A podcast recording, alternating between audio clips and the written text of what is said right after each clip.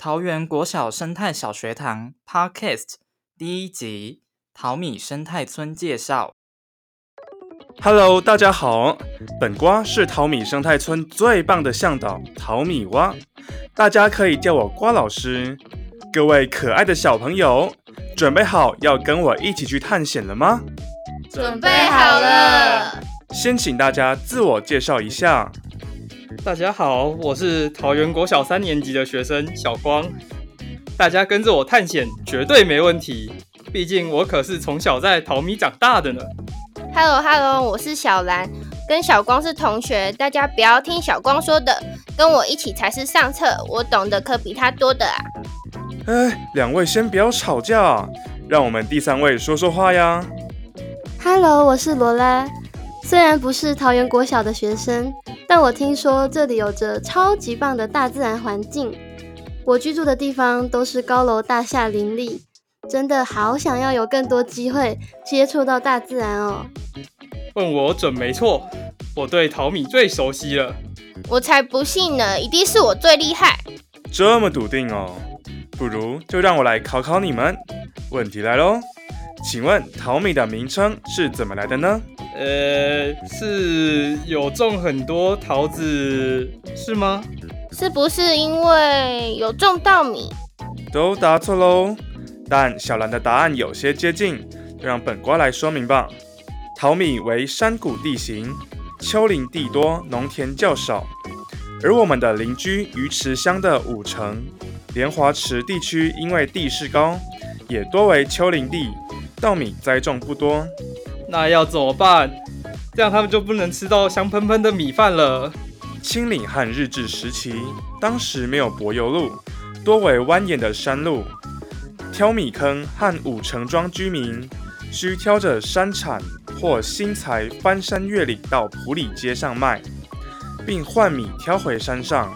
因为会在挑米坑谷地休息，所以就将休息地口耳相传称之为挑米坑。挑米跟淘米有什么关系啊？看淘米跟挑米有哪里不一样呢？我我我知道，部首是不一样的，一个是木字边，另一个是提手旁。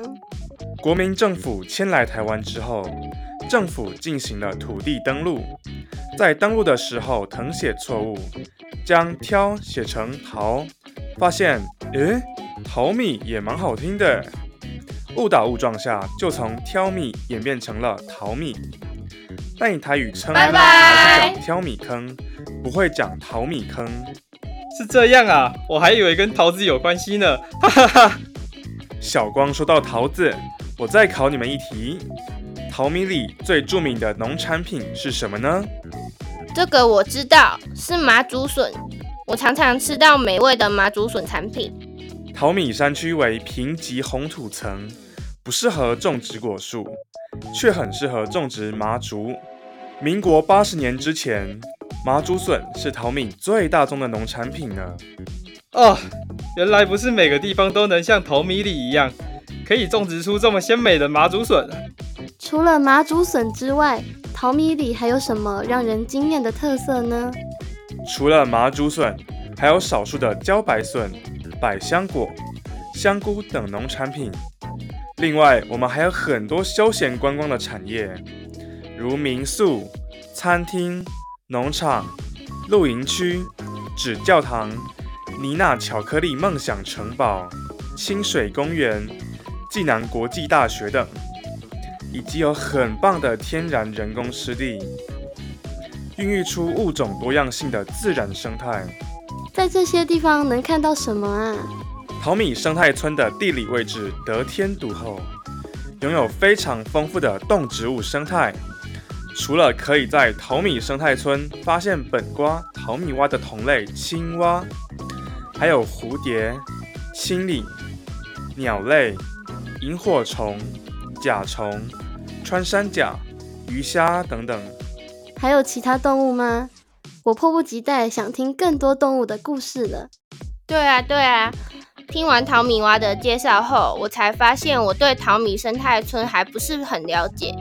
我也想听更多，学更多关于自己家乡的一切人事物。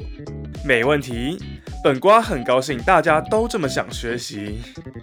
在接下来一连串的课程中，我会带领大家一起走访桃园国小以及淘米生态村的周边地区，让大家实地看看这个美丽的世外桃源。课程会介绍淘米生态村的历史，让大家了解自己生活的这片土地曾经有过什么故事，让大家知道曾经有哪些人为这片土地尽心尽力，还会介绍各种动物、植物，并带领大家实地走访，亲眼看看这些可爱的生物。桃米生态村的小朋友们，让我们一起走访过去，目睹现在，展望未来，让我们一起好好爱护这个美丽的家园。本瓜之后也会告诉大家更多关于淘米生态村的小故事哦。今天就到这里啦，小朋友们，我们下次见，拜拜。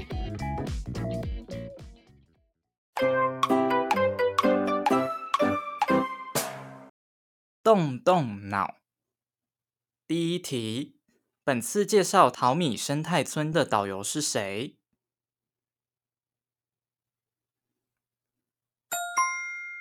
第二题，淘米生态村的名称由来。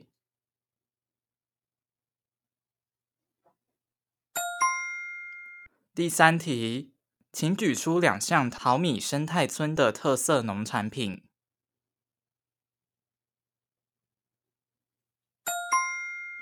第四题，请举出两项淘米生态村有的休闲观光产业。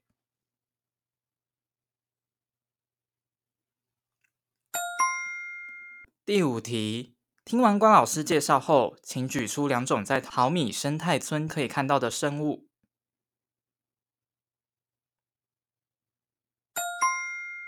第六题，小朋友有没有想对关老师、小光、小兰、罗拉同学说的话呢？